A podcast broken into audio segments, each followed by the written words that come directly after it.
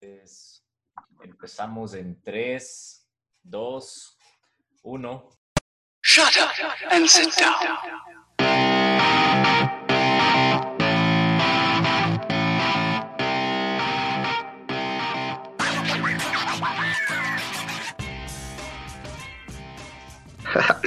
Comenzó la huevada. ¿Qué más? ¿Cómo les va? Hoy, domingo 8 de noviembre ya. Demasiado loco esta situación. Tenemos el episodio 9, el penúltimo de la segunda temporada. Así que te pido ahí un centro lucho. ¿A quién tenemos?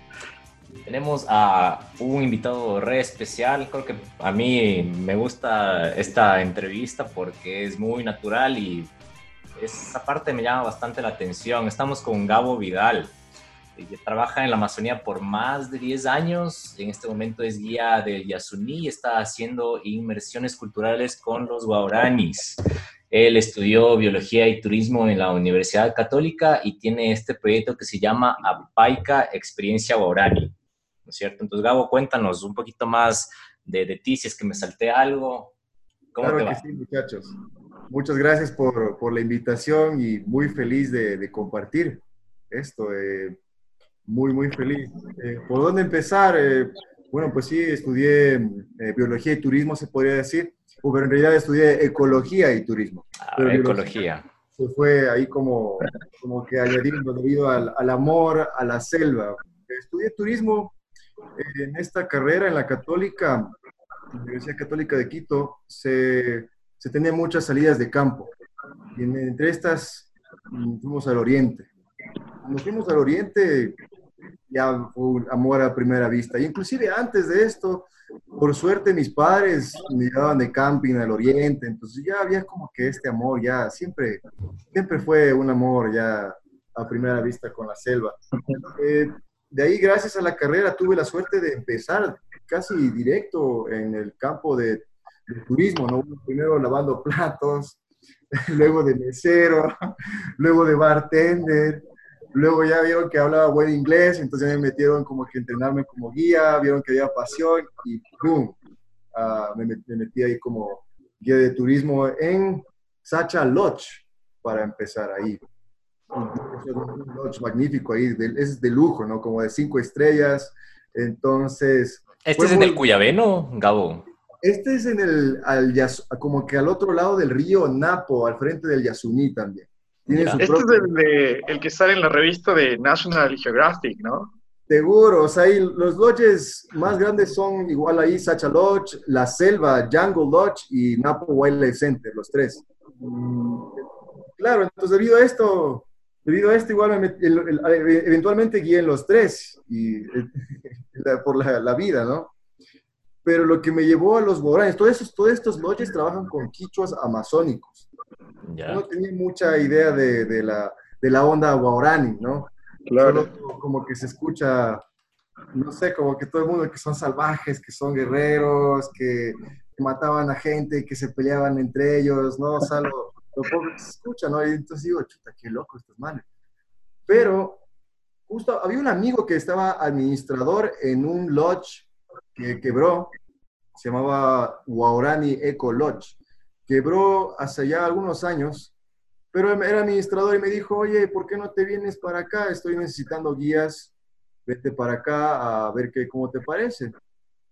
Entonces, bueno, yo entré así por primera vez con un poco de miedo, ¿no? Por, la, por esta fama que tienen los, los guaraníes, ¿no?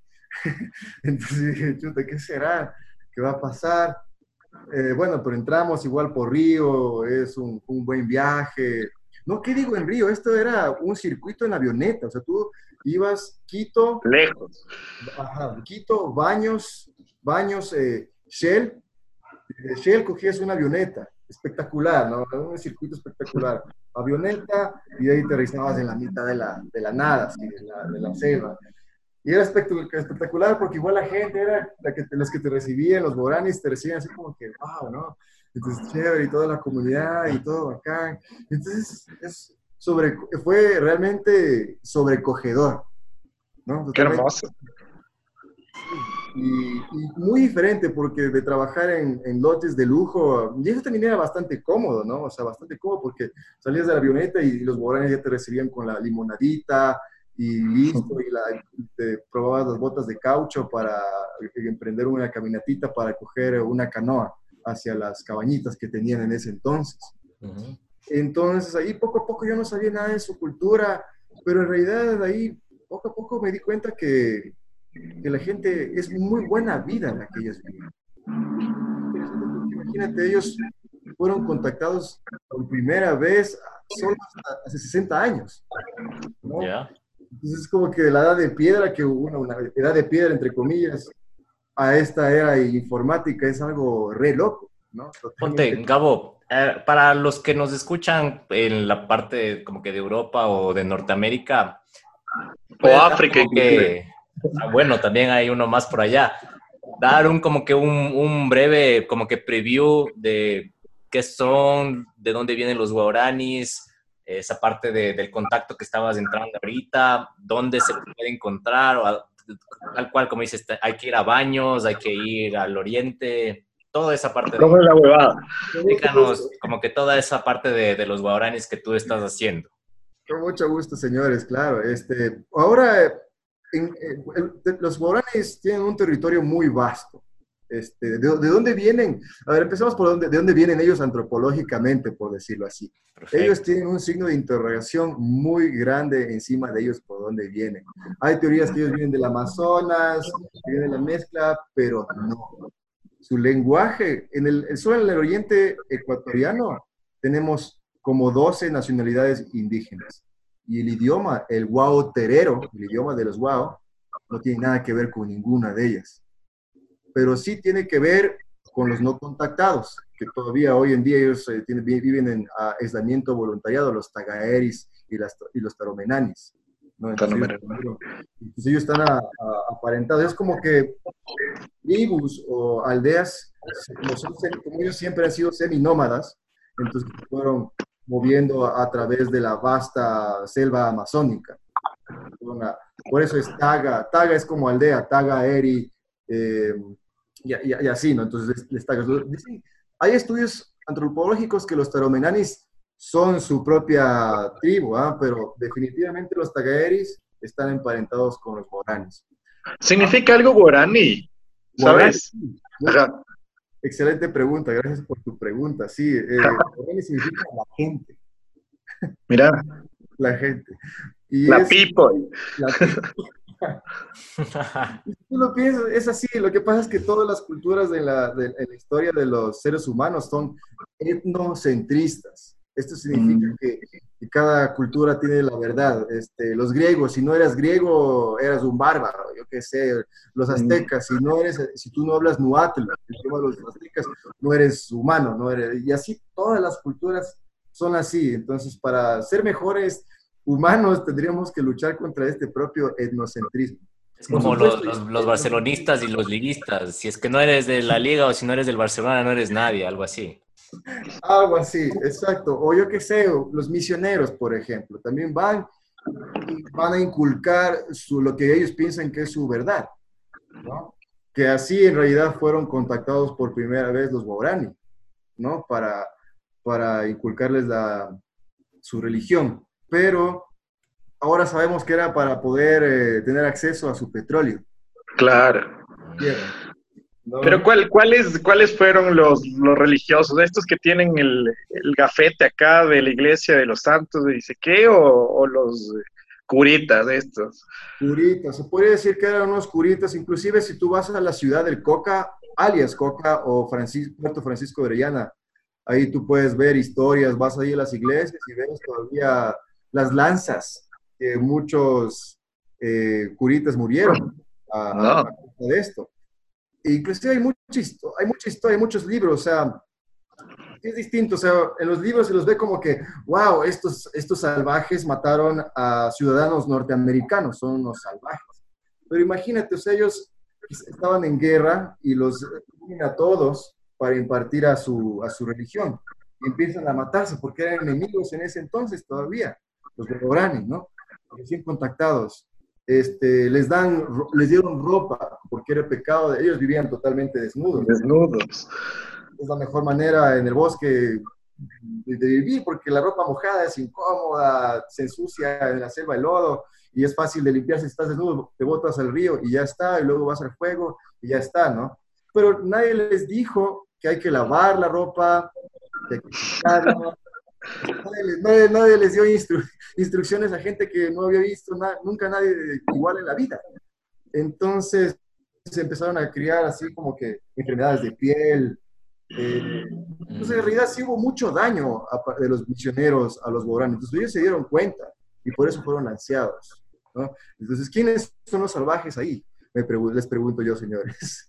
Y es lo mismo, o igual, igual, por ejemplo, ahora en los, los no contactados, un, un término también que es, no me, parece, no me parece justo, más bien me parece los aislados vendría a ser más eh, justo, porque los petroleros se meten muy adentro, eh, mi- minerías también están cerca, igual, eh, madereros, muy adentro, entonces son encuentros violentos entre los terminales y los madereros. ¿Y qué es lo que pasa?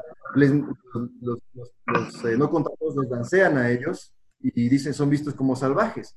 Pero yo les pregunto esto, o sea, déjenme ponerles de esta forma. Es como que yo fuera a su casa y empiece a derramar petróleo en su, todo su jardín, en su ducha y mate a su perro.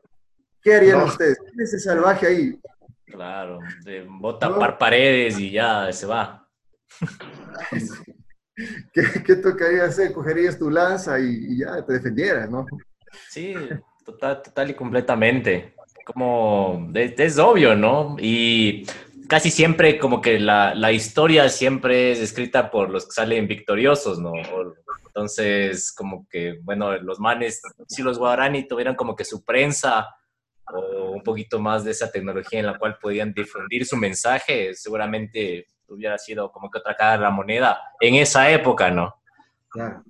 Claro, porque igual imagínate, esto, es ya, esto ya es historia, ¿no? Mm. Los genocidios siguen pasando y han sido cada vez más fuertes, debido a que históricamente también el gobierno y todos han visto al otro lado. Siempre el Oriente como que ha sido algo olvida- olvidado, solo visto como que petróleo y, y los signos de billete, nada más, lastimosamente. Eh, ahora, hoy en día, ya todos se llevan bien, por supuesto, ya nadie se mata a nadie, eh, a no ser que va- sigan metiéndose madereros y, y gente ahí con los no contactados, seguramente la violencia seguirá ahí, pero eso ya es mucho más adentro y, y no, nadie, nadie está listo para esto, o sea, nadie sabe qué hacer. Hay mucha gente que sabe qué podría hacer, pero nadie, nadie está listo para decir déjenlos en paz, ¿no? Nadie, no, no- no hay el conocimiento del gobierno en esa cosa, pero bueno, hablando, volviendo a los guaraní de vuelta, es gente que le gusta vivir muy aislado, ¿no? Muy aislados dentro de la Amazonía. Entonces ellos aproximadamente unos 6.000 son ahora, que son la menor cantidad de indígenas en comparación al resto de Ecuador, de las nacionalidades, pero tienen el mayor territorio, que es por su pasado guerrero, ¿no? Que tienen el terreno más grande. Entonces, puedes visitar muchas eh, comunidades guaraníes y las que yo ofrezco visitar, en realidad, a mi parecer y a los parecer de que todos han visitado y han comparado a otras comunidades, la, la mía es la más chévere.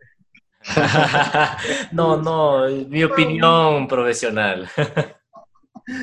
¿Cómo se llama esta comunidad? Apaica, Papaique, ¿qué significaba? luna, la luna. Entonces tú vas a la luna ahí en medio de la selva. Qué bello. Es increíble. Entonces, la comparación de otras eh, comunidades guaraní es, gracias a la operación que hemos creado, es bastante asequible. Eh, depende igual de ti, puedes llegar al Coca en bus o puedes llegar en vuelo también de media hora. Entonces ya depende de ti. De ahí del Coca es unas dos horas por la vía Auca, le han llamado, y Auca significa salvaje en Quichua, porque ellos tuvieron sus encontrones históricamente también con los guaraníes. Entonces, bueno, después de eso, después, y ahí hay un, le llamo el Toxic Tour, porque esa vía es gracias a los petroleros, que era- le hicieron solo para llegar al petróleo. Entonces, ahí llegamos viendo cómo ha afectado la, la, la explotación petrolera a esa zona. Alguien que no sabe, le vería eso y piensa que ya es selva, ¿no? Si tú no lo conoces, pero entonces por eso alguien que sepa interpretar eso está muy bien. Entonces, ya ahí, después de unas dos horas en transporte privado, llegaríamos al río Shiripuno. Ya ya nos espera la gente Borani, una canoa, wow. Y ya, ya, nos empezamos a adentrar a la, a la biosfera, a la reserva de la biosfera del Yasunío y territorio Borani, eh, los de los ah, discutiblemente el lugar más biodiverso del planeta. Entonces ahí vamos entrando, dependiendo de las condiciones del río, será una hora y media, si es que está abajo, tres horas, y ahí llegamos a, la, a, Paica, a, relajarnos, a comer, empezamos con arroyos, porque ha sido un viaje largo, entonces, primero relajarnos y de ahí los siguientes días podemos hacer unas vastas, basta, una gran cantidad de, de actividades, atractivos, tienen, tienen ahí cascadas, eh, lagunas, eh, ellos son excelentes eh, para su la supervivencia. Es, es, increíble todo lo que se puede hacer. Es como que la necesidad les ha dado... siempre en necesidad hay creatividad, ¿no es cierto? tal cual ellos ya son expertos en vivir en su propio medio. Y también eh, entendía que hay, hay comunidades guaraní que son un poco agresivas con referente a los que dañan o invaden eh, su, su, territorio, ¿no? Sí. Sí, sí, eh, puede ser. Hoy, hoy, por hoy lo dudo mucho. Esto más bien, sería más... Más atrás. Más, me, viene más a como los no contactados, los Tagaeris y los Toromenani. no vas a vivir para contarlo, seguro. Porque imagínate, son gente muy orgullosa. son guerreros orgullosos. Y si ven a un blanco, significa el fin de su mundo. Y es verdad. Mm, eh, había, yo antes iba al oriente frecuentemente por trabajo y me comentaban justo los petroleros que en, su, en sus campamentos algún rato no tenían que hacer contacto con, con, con los oriundos, ¿no? De, los nativos. los nativos. Y que una vez, en modo de advertencia, para que no sigan con, con, su planeación, porque cada vez se iban acercando más a de dicha comunidad que tenía entendido, clavaron lanzas o flechas en, en, postes donde ellos tenían su campamento. Entonces era como que, brother, hasta aquí llegaste, no más allá, es chao. Advertido. Ajá, es, es, es una manera de advertirle, supongo, ¿no? Claro, porque o sea, ellos ya quieren, ellos solo quieren vivir. Imagínate, o sea, hay que como que tratemos de ponernos en los, en los zapatos de ellos, que es lo que no pueden comunicarse.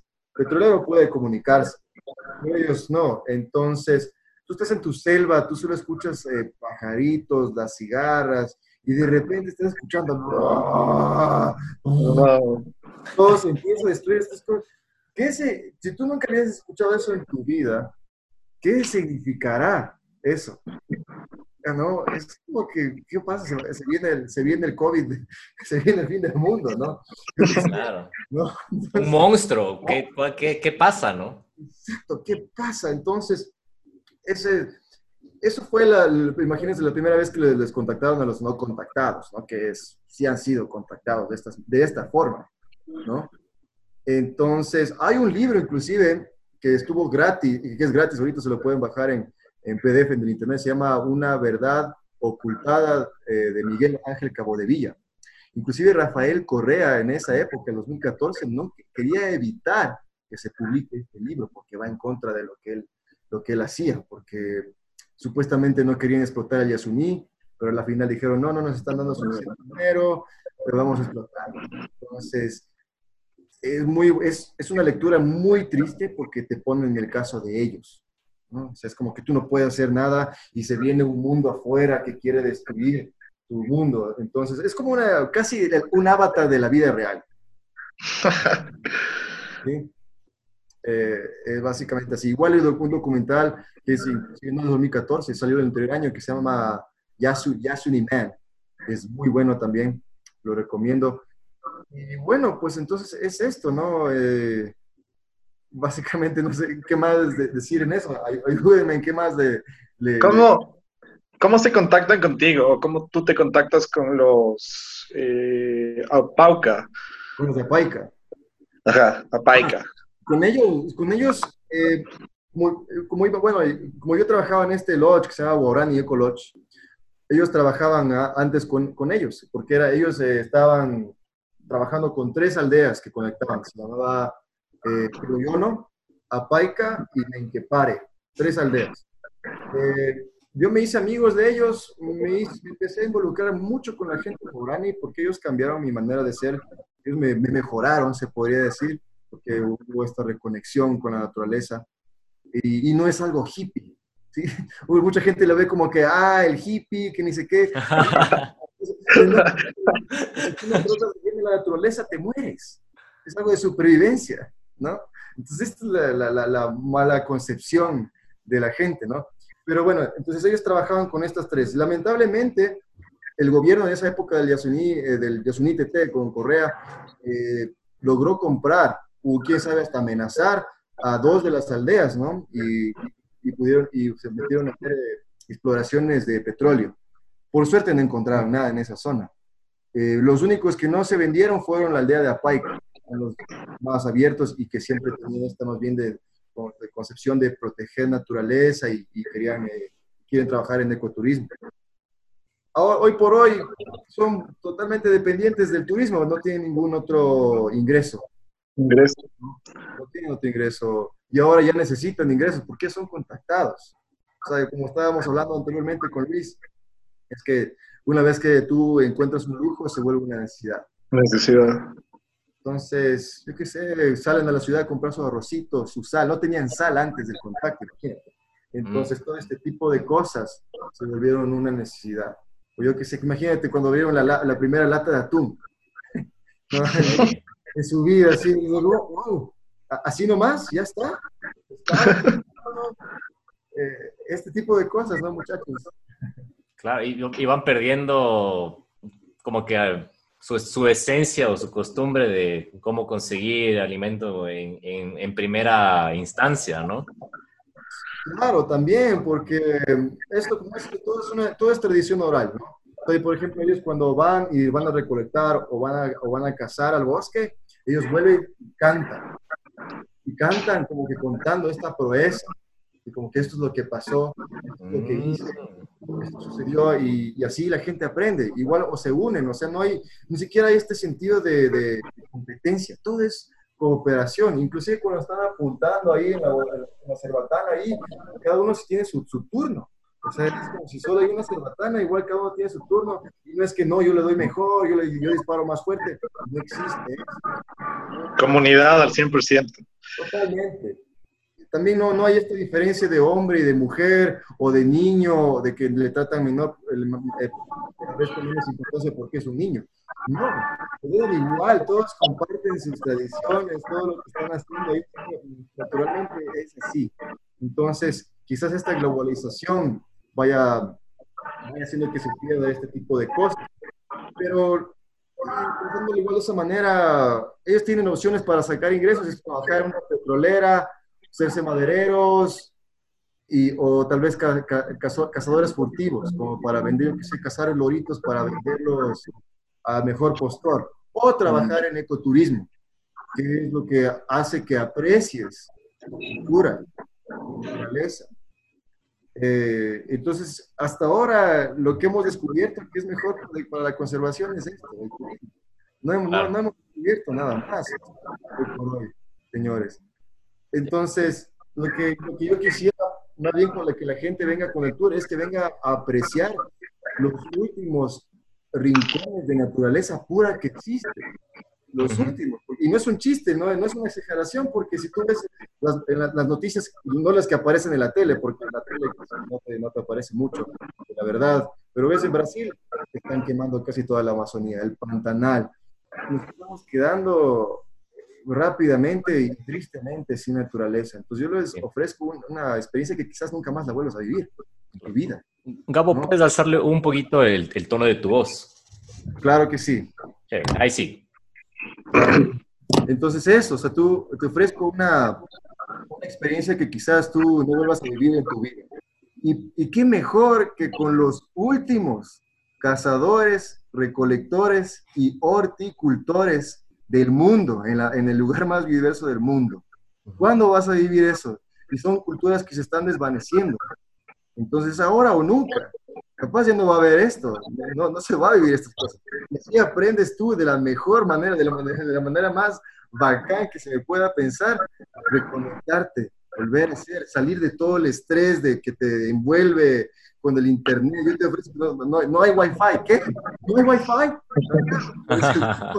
Como, dice el- como dice el dicho, aquí tienes otra, otro tipo de conexión, ¿no? No hay wifi.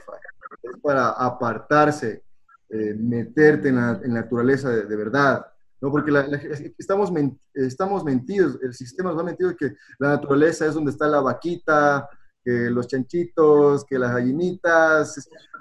No, antes de eso había bosques, había animalitos nativos, ¿no? Entonces, para, para reaprender. Eso es lo que le- le- te da este tour. Te quita, te quita este estrés y te hace una, a mi parecer, te hace una mejor persona. Te vuelve una mejor versión de ti mismo.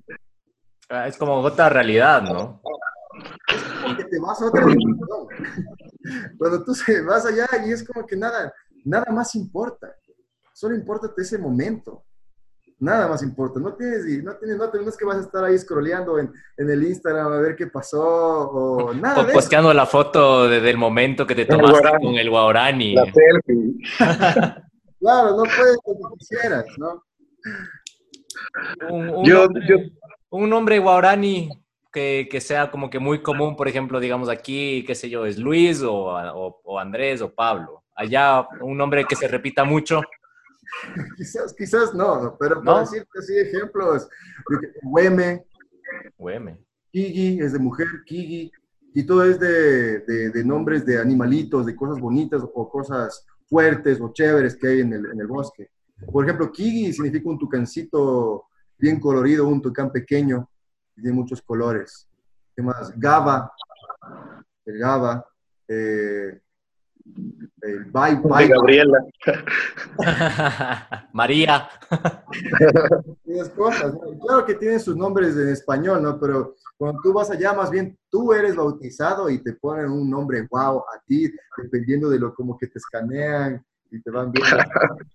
¿Y cómo, cómo eres tú, Gabo? ¿Cómo te pusieron? Yo, yo soy, a mí, a mí me gusta mucho, Bo- Boyuwe es el- mi nombre, Boyuwe. Qué buen nombre, güey.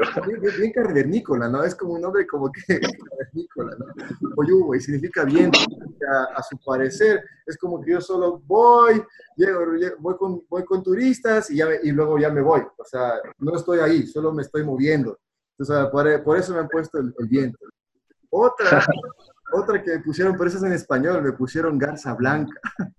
Ah, Es porque yo soy muy delgado, bien blanquito, eh, ya pues maldita raza, entonces creo que estaba haciendo slackline, sí saben el slackline, ¿no? Y, Mm. recuerda ahí, entonces estaba haciendo slackline con ellos, que les encanta, y una señora guarani creo que me vio y dijo, ah, qué chistoso, parece garza blanca, ¡Guau, guau, guau, guau". Y eh, así, ese es el que se quedó, ¿ah? El- Oyuwe ya olvidado, El, el stand-up a lo, a lo guarani hicieron ahí. Totalmente. O sea, y- entonces antes de hacer el tour, tú, o sea, tú coges, eh, o sea, me, me invento, ¿no? Coges, mandas un, un whatsappazo al UEM y, te, y, y en el, sale en el WhatsApp del UEM, Boyu, Boyuwe, ya, ya mismo te caigo con, con cinco panas, pilas, tú ya, chévere, ahí nos vemos. ¿Cómo es. ¿Cómo es el contacto entonces para que tú vayas creando este, este turismo y, y vayas desarrollando más este proyecto? Eh, Sí, bueno, eso la, es la, la operación, ¿no? De cómo se trataría la operación. Básicamente, tengo contacto con mis amigos que, que ellos ya tienen, son generaciones más jóvenes, que ya tienen su Facebook y WhatsApp y todo. Entonces, ellos están con, ah, sería mi, mi socia, ¿Ya? ¿no? Sería la, la Kigi, que- Kigi, que es la presidenta de Paica. Pues gracias a ella y todos los demás es que podemos hacer esto eh, posible. Entonces, Kigi ya es casada con un quiteño, a Roberto Castelo. Entonces, ella, ella es casada, entonces ella, ella vive acá, tiene ya dos hijos con él. Entonces, ella es básicamente el puente. Entonces, yo me Claro. con ella y nada más. De ahí hay que hacer el resto de la operación, comprar comida como para cuántos días, eh, agua para cuántos días, y, y quién va a ser el guía, va a ser Bai, va a ser eh, Eweme, eh, Nenkerei, y así, etcétera, ¿no? Muchachos, así un poco más de, de operación, hablar si tienen, si tienen, yo qué sé, eres alérgico a algo, eres vegano, eres vegetariano, o no me gusta el espagueti. Ah, ya. O sea, la operación es 99% guaraní. Yo soy el, único, el 1% ahí más o menos metido como que ayudándoles a todos. Pero el, el chef es guaraní, todos, absolutamente todo el resto es guaraní. Los únicos cobores o blancos tendríamos a ser nosotros. El resto es todo wow. Bacán. ¿Qué, qué comen los guaraníes? ¿Cómo es la dieta de ellos?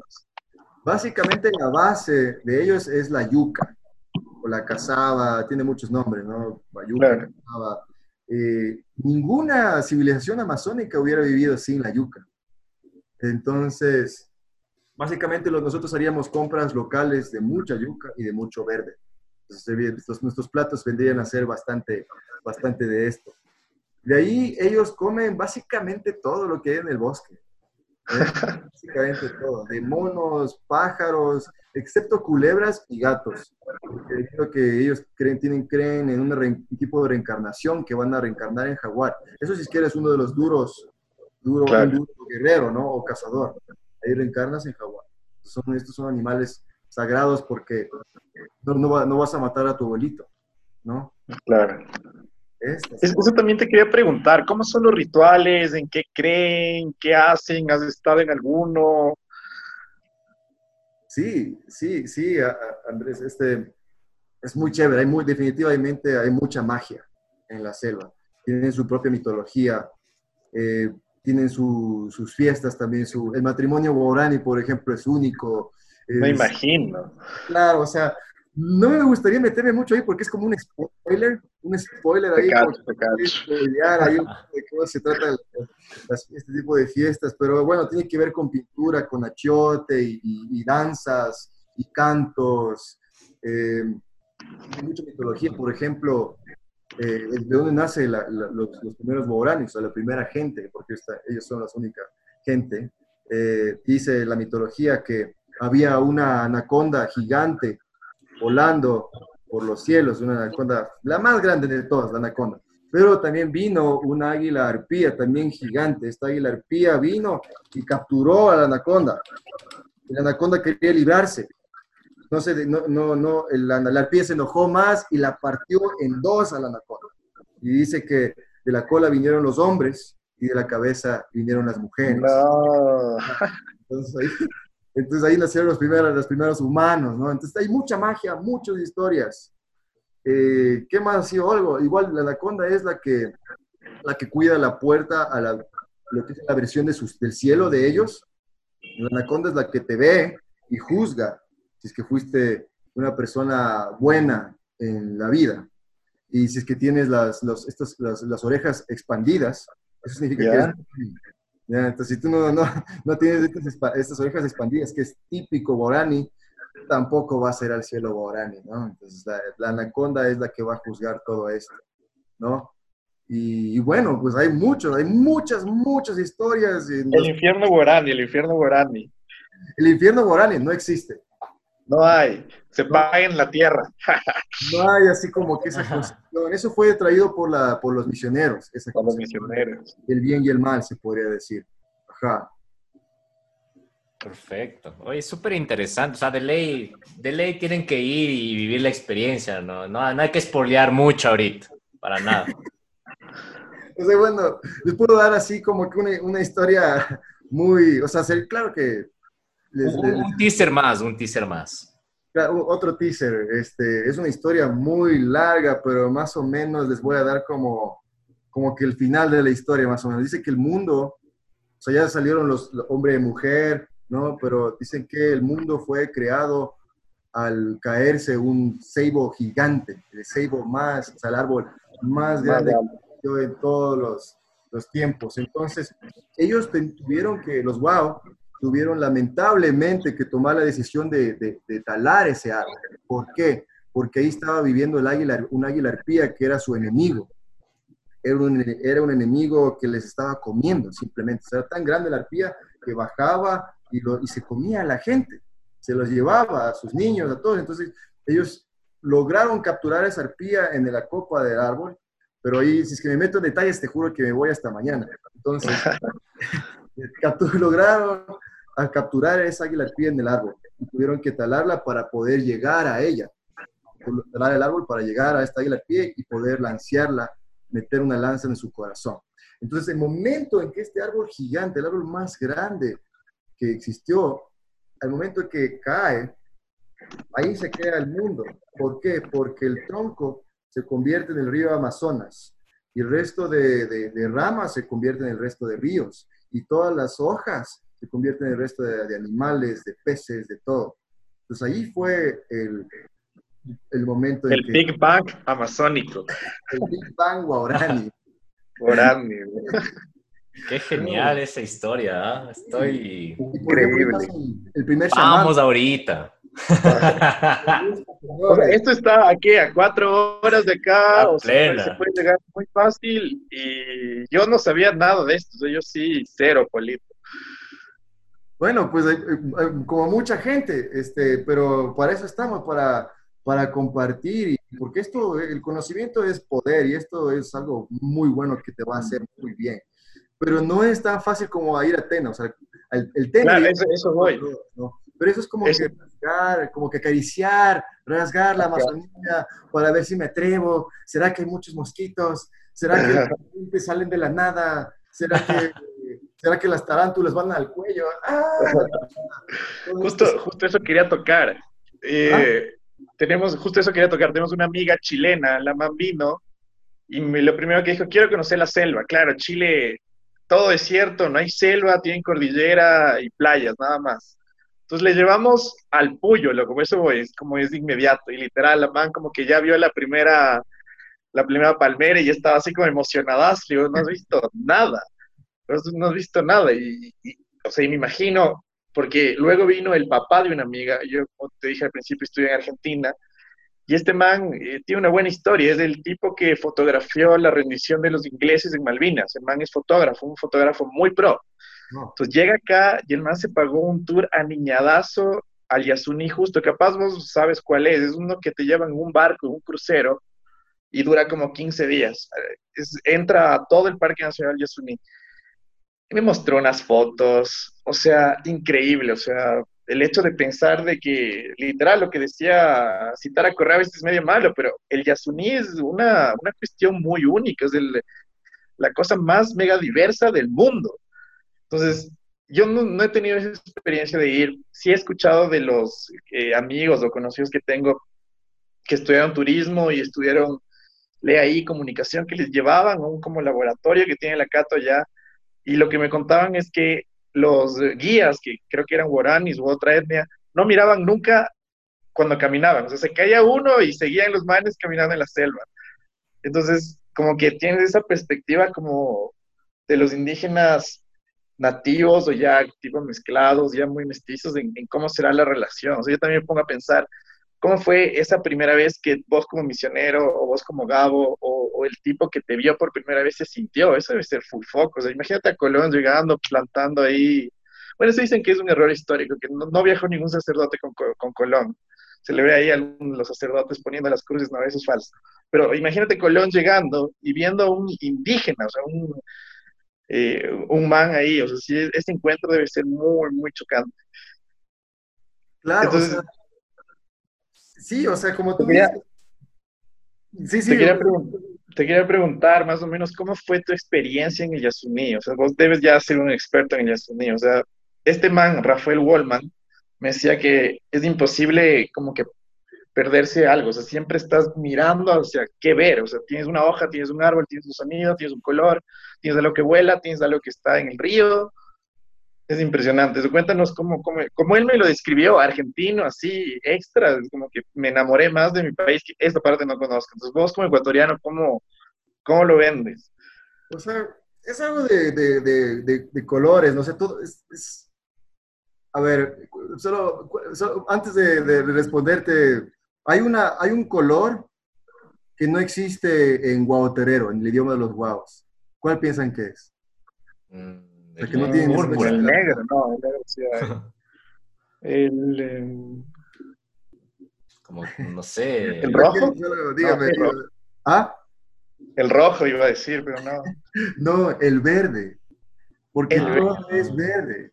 Todo, absolutamente todo. Tú cuando entras al Yasuní ves que es un verdor, es como que un mar de bosques. Entonces todo es verde. Entonces no existe en su lengua el color verde. Entonces, Es, eso- es inna- o sea, es obvio, es innato para ellos.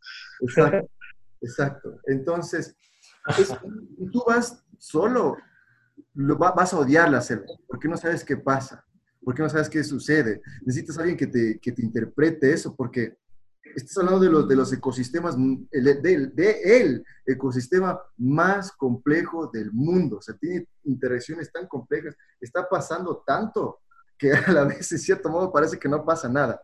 Tú lo estás viendo como una especie de mar verde y no sabes qué sucede, ¿no? Ves pasar los pajaritos como que a veces rápido, pero lo, uno piensa que tal vez, tal vez es hasta medio de- de- decepcionante, tal vez en cierto modo, de- de manera de ver vida silvestre.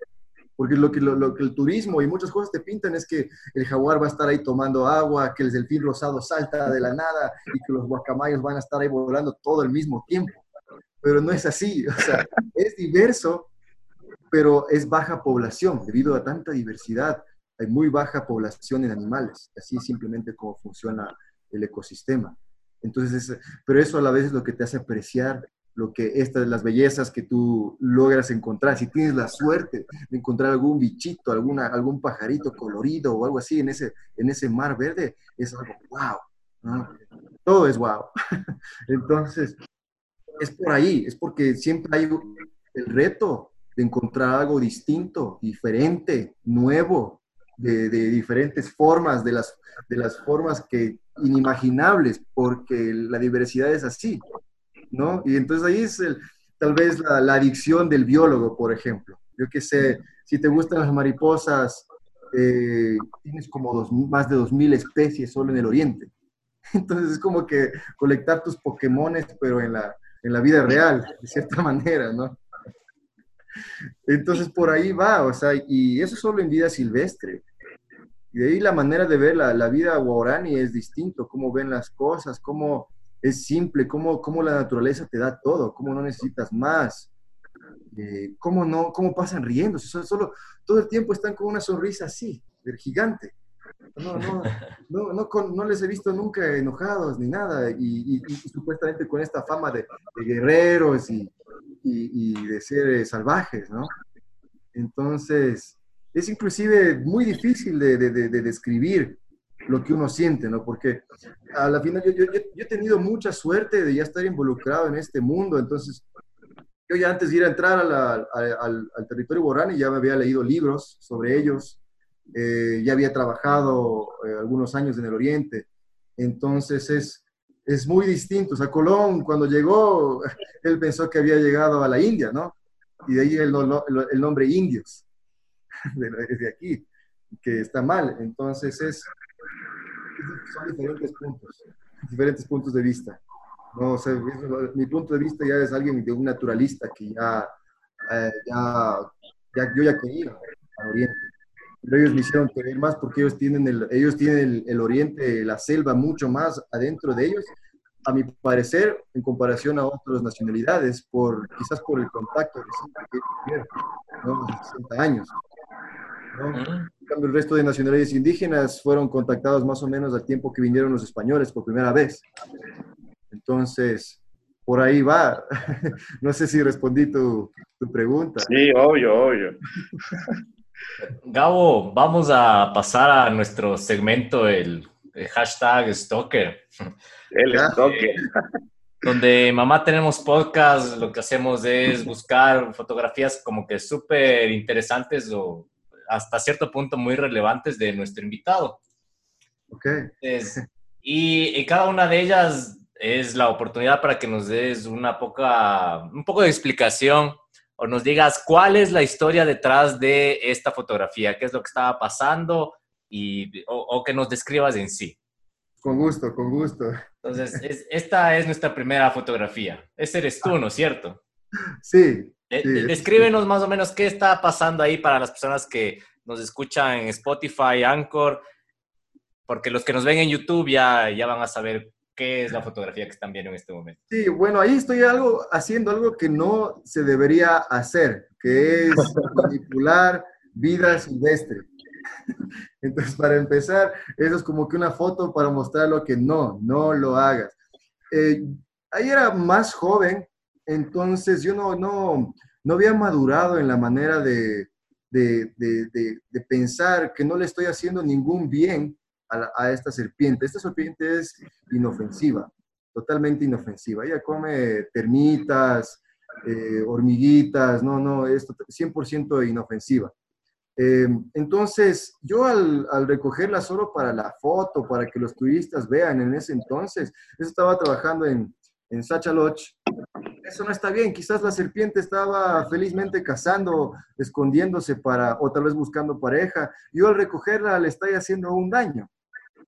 Mm. Entonces, básicamente, ahí estoy mostrando lo que no debe hacer un guía. Un guía naturalista profesional solo debe mostrarte la naturaleza, pero no, no debería manipular. Tal vez eh, al principio sí está, está bien manipular si es que tiene objetivos eh, científicos, ¿no? Objetivos como de, para fotografía y para catalogar y estudiar la vida silvestre, ahí está totalmente bien está muy bien. Pero en este caso, en esta foto, no, no, no está bien. Pero ahora ya madurado, más bien hay que dejarle tranquila a las culebritas, a los, a los sapitos, no tocar, porque eso es la mejor manera de, de, Ojalá no haya querido reproducirse, pobre serpiente. Hasta yo, ahí. Yo ahí yo, estaba en un club de ecología en mi colegio y era, siempre nos decía eh, el profesor Rodrigo, súper buen profesor, para que también eh, la primera regla de la ecología, no, no intervenir. Siempre nos decía esa parte. Pues aquí, esta, esta siguiente fotografía estás en La Paz, Bolivia, ¿no? ¿Qué es ese mega paisaje que estamos viendo ahorita? y justo me daba cuenta que hay, un, hay una persona en la parte distante derecha, ¿no? Ese no soy yo, pero ese, ese le tomé porque era espectacular. Era un, un artista que, to, que estaba tocando el, el, rondador. No, el típico, tradicional instrumento andino. Pero eso, ese señor le hizo súper más mágico a ese paisaje. Este es el Valle de la Luna, eh, porque dicen que es se ve exactamente como sería la luna, ¿no? En este valle, muy cerca de La Paz, si es que no es en La Paz, sí. Eh, y nada, fue, fue increíble ese momento. Yo me acuerdo un poquito ahí de la, de la musiquita que estaba tocando este señor ahí, ahí buenazo. Y no sé qué más decir. Era una, era una época que estaba de tour líder, que se podría decir que es es lo, lo, en rango de guía, es lo mejor que le puede pasar a un empleado, a un guía, un líder, es como decir que es el capitán de un barco, algo así. Entonces, yo guiaba en, Perú y en Bolivia, guié también en Brasil, entonces es lo, lo mejor. Y esto, este, este trabajo salió debido a, a, mi, a una tristeza de, la Amazonía, porque llegó lo del Yasuní, Tete, y, para mí es como que le empezaron a destruir lo que he aprendido a amar. Entonces, más bien, como que para salir de esta tristeza, busqué este trabajo de tour líder. Y ahí estuvo, no estuvo mal. E, e, esta foto me llama mucho la atención porque tiene, tiene un arma. ¿Qué uso le da el arma a este señor? Este, la cacería. Eh, este es un indígena de los Uros, es de la nacionalidad Uros de, en Perú, de las islas flotantes del Titicaca. Increíble también las, eh, los indígenas allá. Los, indígenas siempre me han llamado la atención donde sea del mundo, ¿no?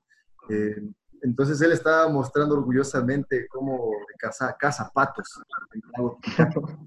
Es, bien antiguo el modelo del arma, ¿no? Parece que incluso En, la, en la madera o, o cómo es el diseño de la misma, se le ve eh, re antigua, por no decir. Totalmente, totalmente antigua y peligroso porque como, como la madera esa, cualquier rato tal vez la culeta te sale el, disparo por la, como dice el dicho, ¿cómo es?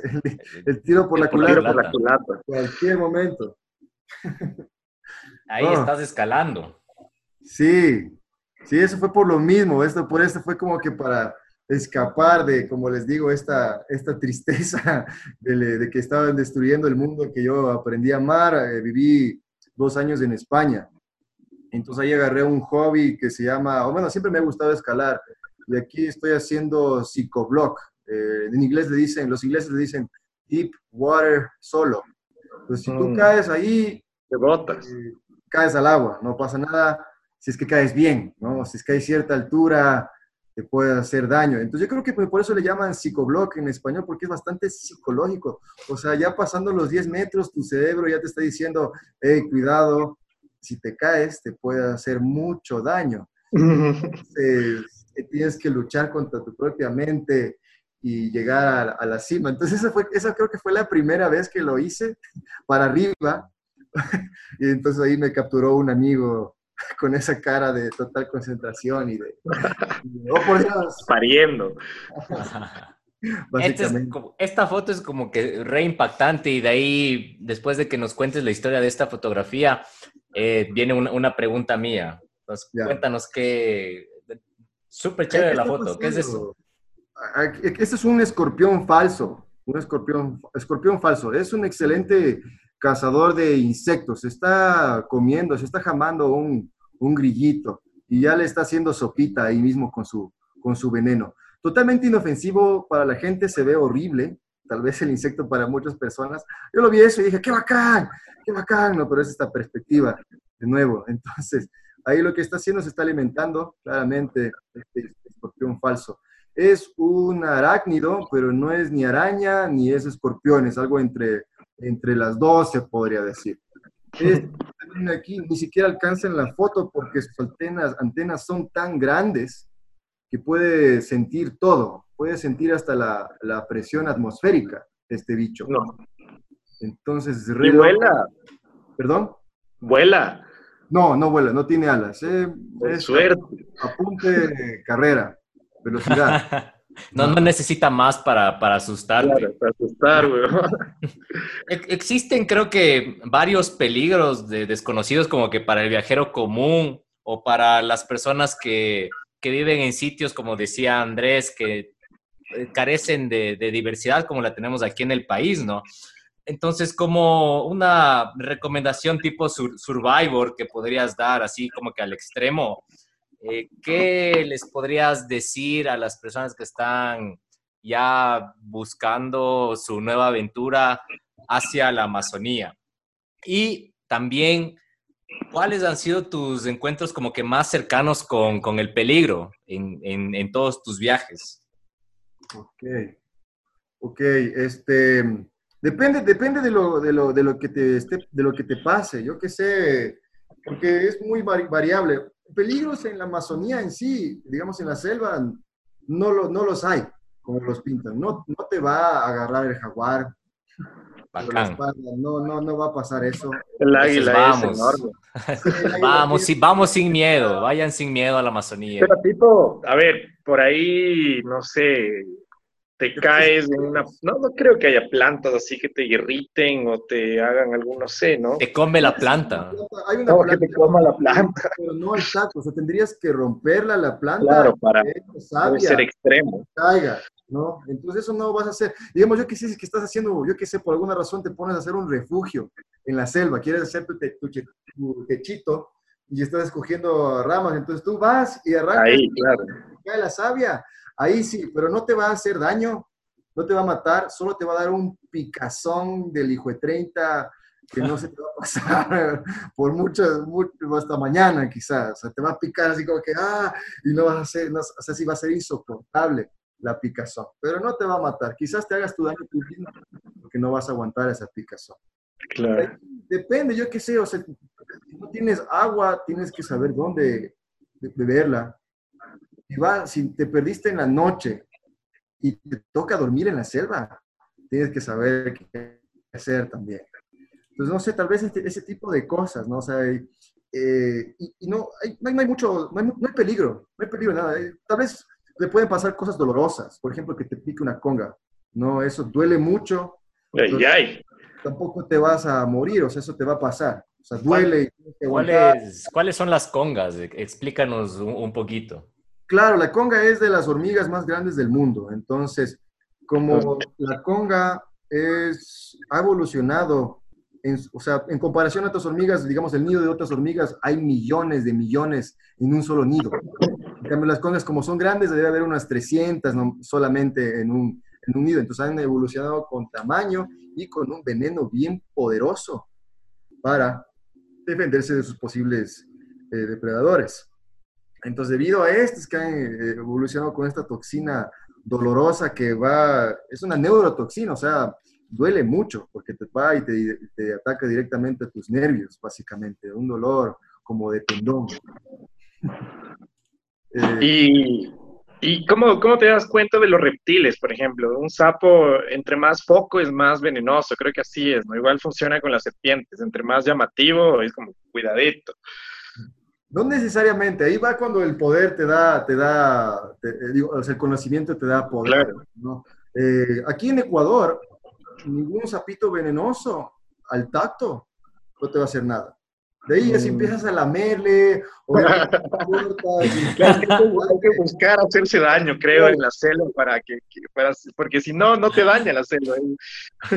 Exacto, tienes que respeto, o sea, hay un dicho, no, no me lo sé, no me acuerdo exactamente, pero dice que si la naturaleza es siempre seria, o sea, no muestra gestos. Ella simplemente siempre va a ser seria y a los que la respetan, realmente la, la conocen, muestra sus secretos. A los que ellos, si tú aborreces la naturaleza, ella también te va a aborrecer de vuelta con todo, 100% mm. más, ¿no? Entonces, así, así es como funciona. E igual en las serpientes, por ejemplo, hay serpientes como la coral, por ejemplo, que puede ser peligrosa si es que tú la manipulas, pero porque ella tiene una boca tan chiquita para que te aplique ese veneno mortal, tendrías que manipularle, cogerle y estar buscando eso, ¿no? De ahí, en cambio, la, la famosa X, por ejemplo, que es una víbora, esa se camufla perfectamente en el suelo, en la hojarasca, en la hoja seca, se camufla perfectamente. Ella, ella quiere evitar todo tipo de, de, contacto, por eso se esconde. Pero a veces tú no la ves y la pisas y ahí es cuando viene la mordida. Y de ahí, es, para esto tienes que tener mucha mala suerte, porque siempre el hecho de encontrar una serpiente es muy, muy, muy, muy, muy difícil. cuando, cuando, alguien que ama a la serpiente es como que, ah, por fin, por fin, después de tres días encontré una serpiente, o yo qué sé, o tal vez nunca le, o tal vez se fue en todo su viaje, no fue ni, no vio ni una serpiente. Se va, decepcionado el tipo, no haber encontrado ni una sola serpiente. Y otra cosa también es que si la serpiente te dio una mordida, normalmente eh, seguro es una mordida seca, sin veneno, porque, porque a ella no le conviene eh, desperdiciar toda esa energía que tuvo para, para hacer ese veneno en algo que no va a comer. Entonces no le conviene eh, desperdiciar ese veneno. Entonces, seguro es una mordida seca. Entonces... No hay que paniquearse, no hay que paniquearse. No, te friques, no hay por qué friquearse todo, todo está bien, la vida es muy buena. ya, aparte, e, eso no va a pasar en, en, Apaica, ¿no es cierto? No pasa. Gabo, ¿viste que siempre hay una relación entre la ayahuasca y el oriente? Sí. ¿Tú qué crees? ¿Por qué nace eso? ¿La ayahuasca es enteramente del oriente? ¿Tiene algo que ver con los guaranis? ¿Tiene algo que ver más con qué? ¿Perdón? tiene que ver con qué, o sea, con qué lo relaciona. O sea, ¿por, qué hay ese mito de Oriente de ayahuasca? bueno, es que seguro porque de ahí nace, ¿no? Es como, es como decir, la, en realidad la, yuca también es del Oriente, o sea, fueron eh, cierta, como que una manera de, decir que fue una planta domesticada, pero viene, su origen es del Oriente. Los guaranis no son de chamanes, entonces la la ayahuasca seguramente fue hecha famosa por tal vez los quichuas amazónicos que fueron los primeros contactados, o tal vez por los indígenas del Cuyabeno, los Sionas Secoyas, o los Secopay, y tal vez fue alguien que, tal vez seguramente fue un cohore, algún blanco, algún turista que fue ahí y le gustó el trip y dijo, "Hmm, por aquí puedo hacerme un billete. Puedo hacer que la gente tripee bonito, pero en realidad no es algo recreativo, no es algo placentero, no es algo para tomarlo a la ligera. Puedes pasarla muy mal, puede ser peligroso. Entonces tienes que ir a hacerlo con gente que conozca. Con... Mientras más edad tenga el chamán, más confiable. Más o menos ahí es lo- la, la confianza del... Si es que tú vas a tomar ayahuasca, hazlo en, en el oriente. Hay mucha gente que igual lo hace acá en la sierra, pero no viene de acá. Entonces viene de la selva y hazlo con, la, con algún viejito, algún abuelito de cualquier nacionalidad indígena. Con un buen taita. Sí, algún taitita, exactamente. Algún taita amazónico, seguro. Y también te quería preguntar la relación que tienen con la guayusa. No sé si es que también lo- los guaranis la, la usan full o... Sí, sí, sí. También la, también la usan porque es como decirte tu cafecito de la mañana, tu tecito de la mañana, eh, te da, te da, te, da tu, te despierta, tiene cafeína, tiene más cafeína que el café, inclusive. Eh, no, no, ahí tal vez estoy, ahí estoy mintiendo, no estoy seguro. No me, no me, no me hagan caso en eso, pero tiene bastante cafeína. Eh, también te quita el hambre, ¿no? Te quita el hambre, te, te, te saca el hambre, entonces es muy conveniente para alguien que vive en la selva. Eh, también se purgan, es una, una- es una manera un poquito extrema de purgarse, pero no comen nada más. Por ejemplo, cuando tienen, que se tienen, sospechan de que tienen tal vez bichos o algo, mal, algo anda mal en su organismo, en su estómago, ellos solo toman eh, guayusa, guayusa, guayusa, guayusa, guayusa y vomitan. Y así se purgan, ¿no? Entonces es algo muy sagrado, es algo cotidiano, una planta muy buena. Inclusive también se dan, le dan baños con guayusa a los eh, chiquitos, a los peladitos, como para protegerles, porque aparentemente la, la ciencia de- detrás de esto, no es solo una creencia, pero ha sido algo científico, de que este olor no le gusta a la serpiente, no le gusta a la conga. Entonces todo te huye, todo lo malo te huye. Entonces todos los espíritus malos afuera. Push. Qué mágico, qué bien. Todo está conectado. Así es, así es, así es, Andrés. Gabo, ya estando, entrando ya en la recta final, en estos últimos minutitos, siempre separamos eh, lo, lo último para que nuestro invitado nos cuente dónde lo podemos encontrar, eh, qué es lo que está haciendo, cuáles son sus futuros proyectos y un, como que un mensaje final que puedas dar a todas las personas que nos escuchan. Entonces, el piso es todo tuyo. Cuéntanos de Gabo Vidal. Muchísimas gracias. Bueno, primero que, primero que nada, de gracias de nuevo por, por este espacio, señores. Muy agradecido y muy feliz de, de compartir. Eh, para, para ser parte de este turismo con, con, con significado, con propósito, que nos parece único, eh, pueden buscarnos en redes sociales, en Facebook, como Apaica dos puntos, experiencia Guarani o Guarani Experience, dependiendo de tu idioma. Y lo mismo en, en Instagram, eh, apaica dos puntos wow guion bajo eh, XP, ¿no? Apaica guion bajo wow guion bajo XP. Ahí, Apaica con C o con K. Con K y con I normal, ¿no? Eh, con K. Yeah. O también eh, cuando nos encuentren ahí van a tener el WhatsApp también, nuestro WhatsApp para, para ser más directos, si es que les gusta por ahí, nos mandan ahí, ahí en, mismo, en las mismas redes sociales. Eh, ¿Qué más? De ahí próximamente se viene una página web que está en construcción también, la página web para que ya entren directamente y vean todos los detalles. Eh, ¿Qué se viene? Ahorita, ahorita en este momento hay programas de voluntariados que son económicos, este, está alrededor de 125 dólares todo incluido la semana, necesitamos que vengas una semana y nos ayudes al día eh, con cuatro horas al día de las tardes libres. De ahí tenemos tours que recomendamos que sean de cinco días para que tengas una experiencia, una inversión cultural buena. Se pueden hacer de cuatro días, pero se te va a hacer muy rápido.